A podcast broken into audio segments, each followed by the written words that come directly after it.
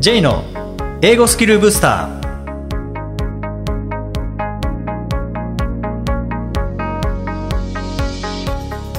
こんにちは。J こと早川浩二です。こんにちは。アシスタントのあきです。この番組は旅行や仕事で英語を使えるようになりたい方 TOEIC などの資格試験の勉強をしている方英語学習へのモチベーションを高めたい方にスキルアップのコツをお伝えしていく番組です。J さん今回もよろしくお願いいたします。よろしくお願いします。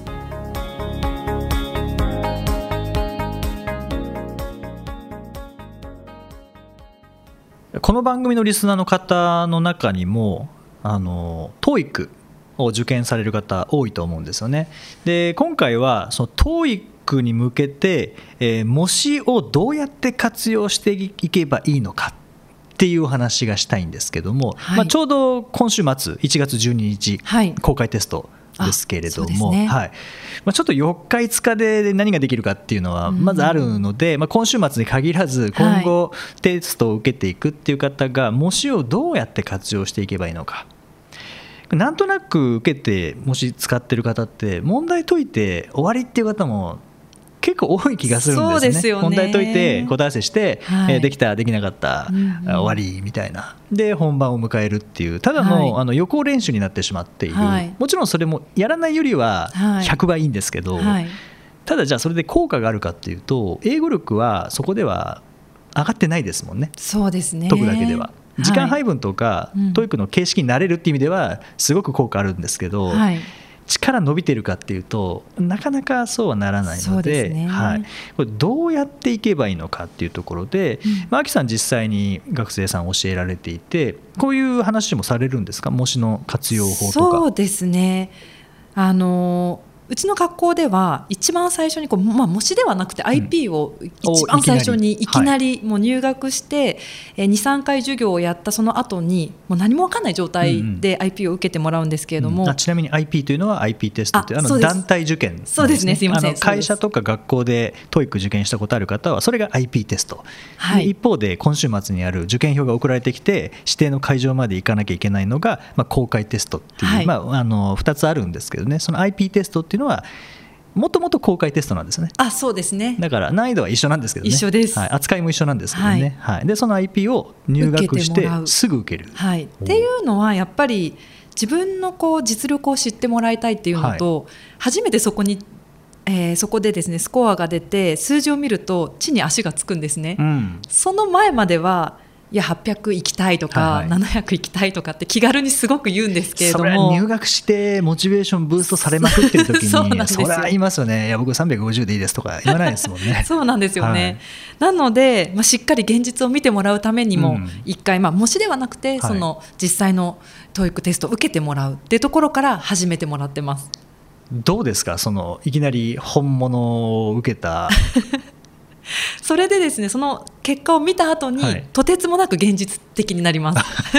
なるほど。まあいいのか悪いのかどうなんでしょうね。でもいいと思っていて実際そこで地に足がついてじゃあこれからそれそのあの200問のテストでスコアを上げていくにはどうしたらいいのかって一緒のこうスタートラインに立てるような感じがするのでまずは実物を体験するっていうのはいいですね。そうですよね。あの実物が分からずに準備ができるかっていうと、はい、できないですもんね。そうなんですよねあとやっぱり基準が分かるっていうのはいいですよね。あこんなに難しいテストなんだっていう基準が分かると、はい、ちょっと今のままの勉強だと間に合わないかもしれないなっていうので感覚的にこう分かると思うんですよね。うん、そうそうなんですよね。そういう意味では取り組み方そこからの取り組み方っていうのは変わるので、はい、まず一番最初に受けてみる。そうですね。なので、もし公開テストとか IP テスト、まあ、機会がない方はそれを模試でやってもいいかなって思います。そうですね、はい、はい、その後って解いた後ってどどういうふうにしたらいいですかね？そうですね。そこで何解けてる問題にフォーカス当てるっていうのもいいと思うんですよね。どんな問題にえーまあ、苦手な部分が多いとしてもどんな問題を当てていけてるのかっていうところをまず確認するのがいいかなと。できない方じゃなくてできる方。できる方。あこういう問題は解けてるんだなっていうまず安心感なるほどなるほど。がありますよね。そうですね。そうですね。確かに英語苦手な方ほどいかにできないかっていうふうにフォーカスしちゃいますもんね。ついつい。でもその中でもできてる問題は絶対あるはずなので。そこは自信持っていいんじゃないかなと。そうですね、はい、で逆にある程度できている方が受けると、まあ、ある程度の正解数取れますよね。でその中でああもうこんなんできてるからいいやって思うんじゃなくて、正解してるものの中にも2種類正解って2種類あると思うんですよね。で1つは本当に分かって当たってるやつうんでもう1個は分かんないけど消去法で塗ったら当たったやつ。区別した方がいいですね。うん。だからそれって、まあ、1つ目の方はいいんですけどね。分かって正解したので、はい、2つ目の方は選択肢が違ったら間違ってた可能性ありますからね。ああ確かに、うん、とか本当に分かんないから適当にやったら当たったみたいな、そこの正解たまたま当たった正解なのかはい。理解した正解なのかっていうこれあの宮本武蔵が、はい。あの剣の達人の宮本武蔵がその相手を切った時にそれたまたま切れたのがちゃんと狙って切ったのかこれ違うぞっていうのを言ってるんですよ。あそれと同じですね。そうですね。はい。のでできる方はそのできてる中でも勘で当たったやつうん。消去法で当たったやつ。これって本当に微妙なところなのでそうですね。プラスできなかった問題はいはい。ですよね、なのであのご自身のレベルに合わせて今どこにフォーカスすべきかってはい。いうところですよね、そうですね、うん。本番じゃなければもしであればその曖昧な答えにはチェックつけとくとかいいですね。ああいいですこれね確実には分かんないからちょっとチェックつけといて後でそれが正解したかどうかっていうのを見極めるっていう、うん実力だったのかどうかっていうのをちゃんと見極めるようにマーキングしておくっていいとそうで思いますすね。ね。そうですね。ただそれを本番でやってしまうあとそれは ダメですからね。そうですね。あの、まあ、もちろん答えがわからないからっていうのもあるんですけど本番はあの書き込み禁止そうですね。それやっちゃうと、はい、注意されます。そうですね。あの注意のされ方が何とも言えないなと思うんですけどね、まあ、僕は書き込んだことはないので自分が出されたことないんですけど、隣の人がまあちょこちょこ出されるので、あの試験官の方って黄色いカードを なんか10枚ぐらい持ってるんですよね。はい。それイエローカードで2枚で退場とかじゃないんですけどあの書き込まないでくださいとかなんか、まあ、ちょっとちゃんと見たことないわかんないですけどね、はい。いろいろあるんプレートをこう見せて、はい。こう無言で圧力無言っていうかそのプレートにはうん。こう書かない書き込み禁止ですみたいなことがおそらく書いてあるんですよね。そうです。ね。で、まあ、試験中なので声かけないでであのカードで見せるっていう、はい。そうですね。そうですね。なのであのじ実際には書き込みは禁止なので書いちゃダメなんですけども、まあ、あの準備の時にははいその模試を使う時とかですね、えーというのはあこの48番適当に解いちゃったなとか、うんうん。142番ちょっと全然分かんなかったなとかっていうのはそれこそ適当に当たってしまったのか、はい。あのそうじゃないのかっていうのは確認できますもんね。そうですね、うん。あとはよく言うのはその、まあ、本番と同じような感じで模試を1回その2時間で解いてるのであれば、うんまず答えを見る前にもう1回その2時間っていう枠組み外して、うん。何時間かかってもいいからうん。ゆっくり解いてみたらどうなんだろうっていうところも確認したらいいかなと。なるほど。まずは1回目で2時間でやるってことです本か番みたいな感じで解いてみて。で終わらなかったら終わらなかったで、はい。まあ、あとはもう適当に塗って、はい。リーディングが75分で終える。終える。ただその後その時間がなくてできなかった問題が、じその時間があったらできたのかどうかっていうのを確かめることもできますよね。そうですね、はい。今度は時間制限なしでそうですね、丸1日かけてもいいからはい、解き切る。でもしその正解数が上がるようだったら、うん。あ時間がないだけで実力があるんだなって分かるとか。なるほどそうですね、はい。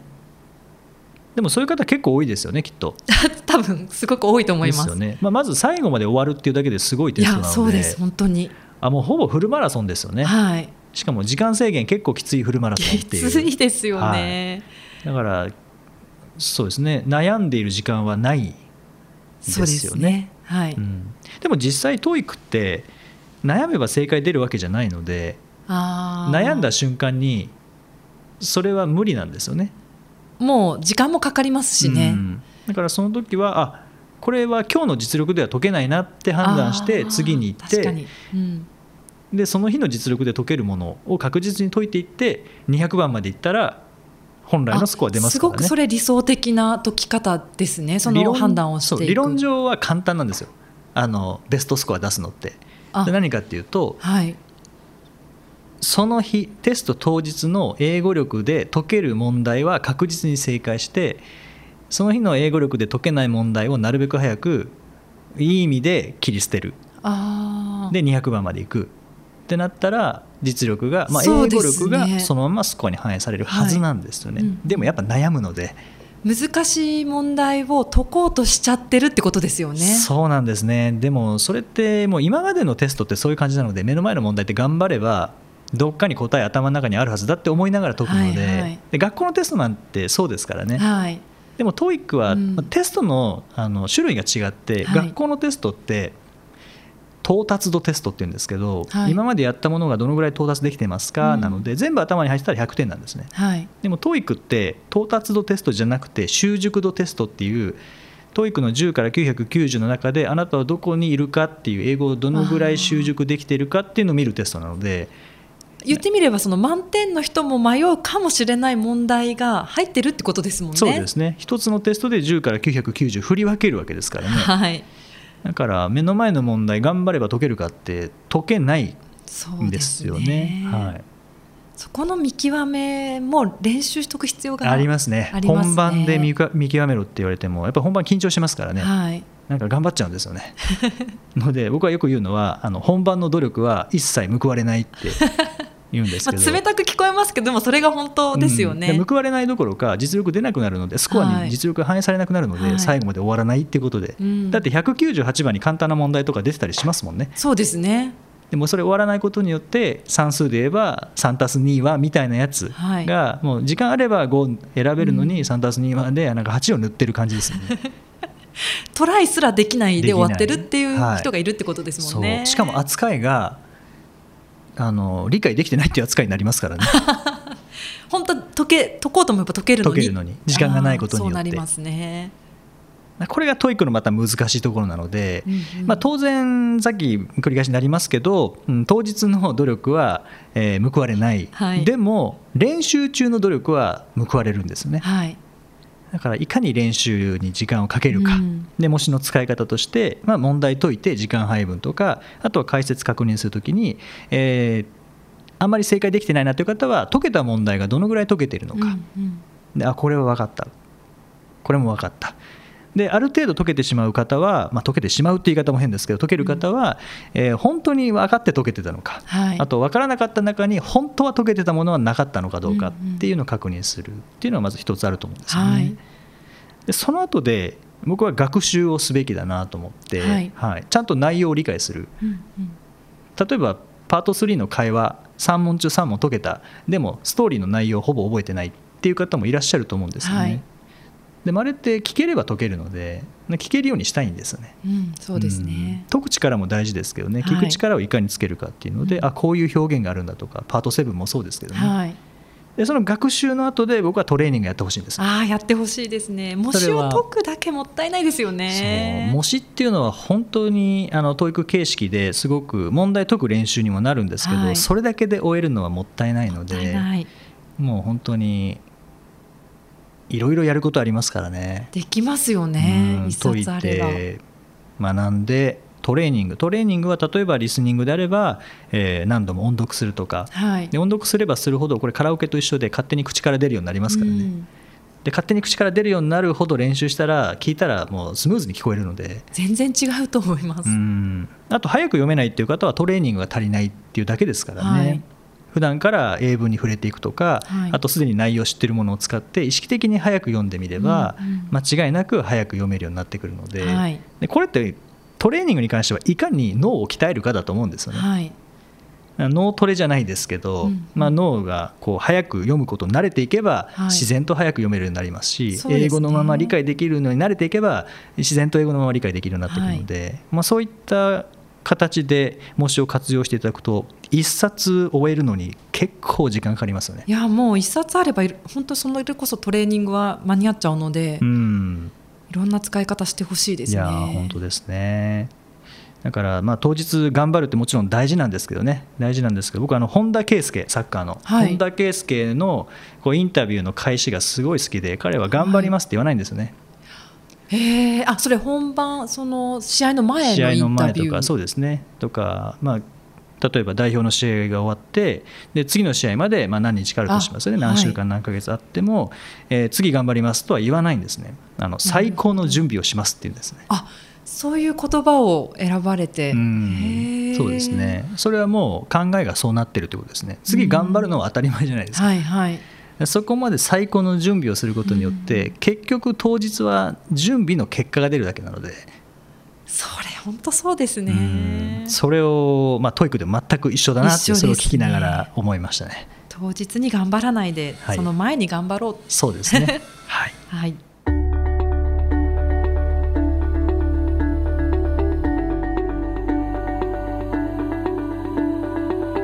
Useful expressions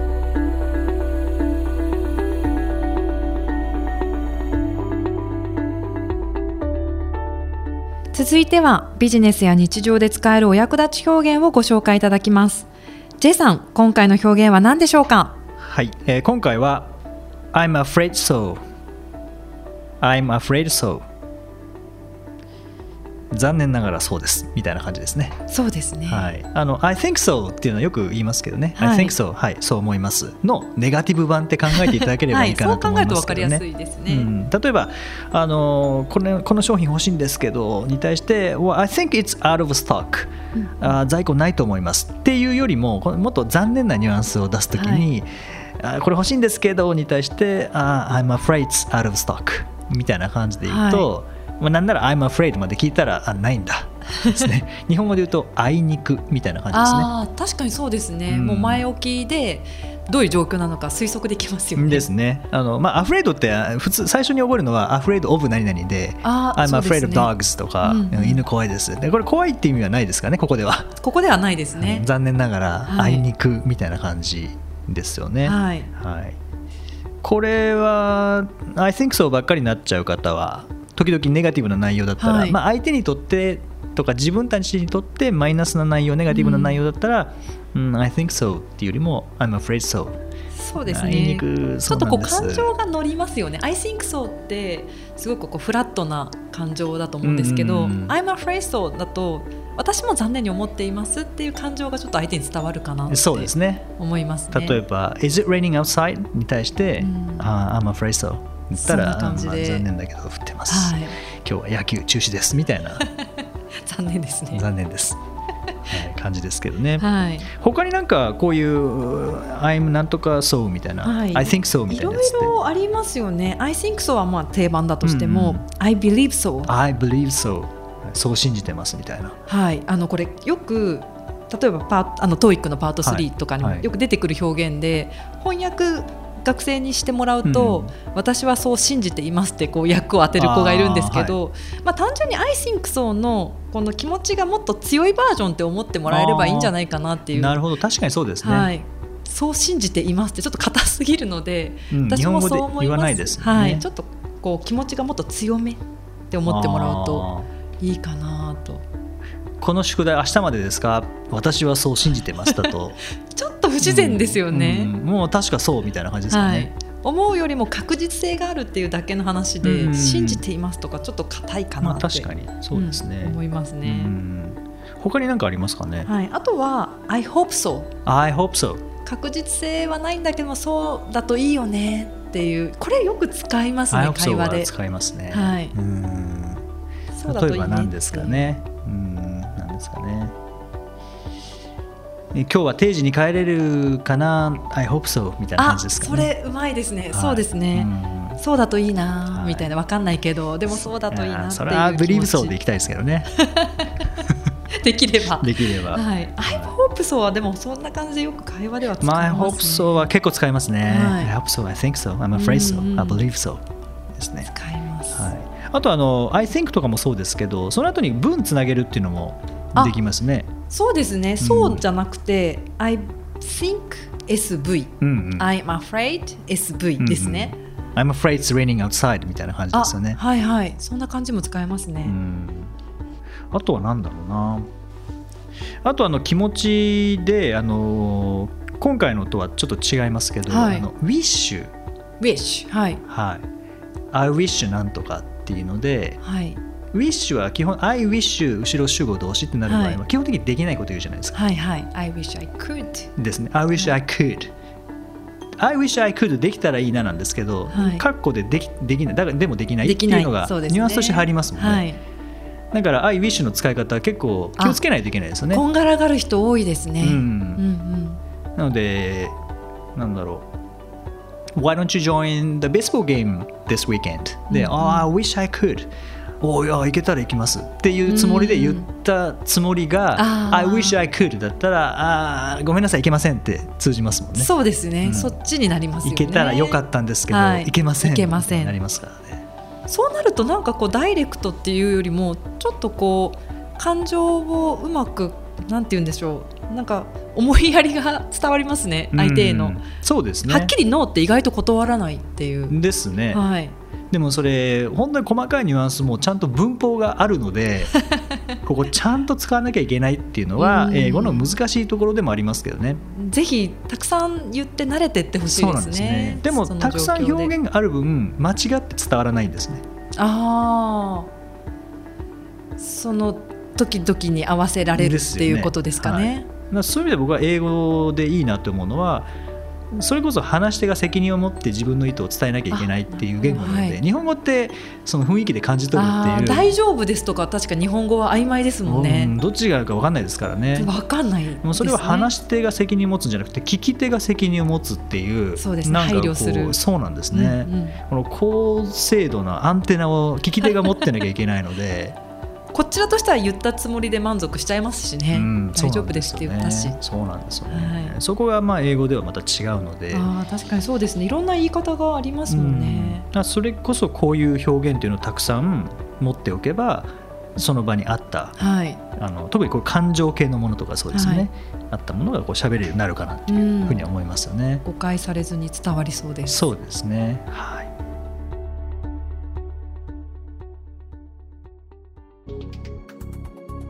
第6回をお送りしました J さんはい。え今回ですねリスナーの方から早速ご感想があ、届いておりますんですね。はい、ありがとうございます。えーラジオネームまるねさんから番組が新しくなり Useful Expressions のコーナーができてとても嬉しいです英米語学科の学生を教えているのですが以前にちょっとした Useful Expression を何かの拍子に一つ教えたらこういうのをもっと知りたいと言われたのですが毎回それを探すのも大変なのでこのコーナーを紹介したいと思います会話でちょこっと使える一言の紹介をこれからもよろしくお願いいたしますということでしたああ、嬉しいですね。はい、嬉しいです。大学で教えているということですかね。はい、ありがとうごはい、ざいます。ありがとうございます。あの代わりに useful expressions 探しておきます。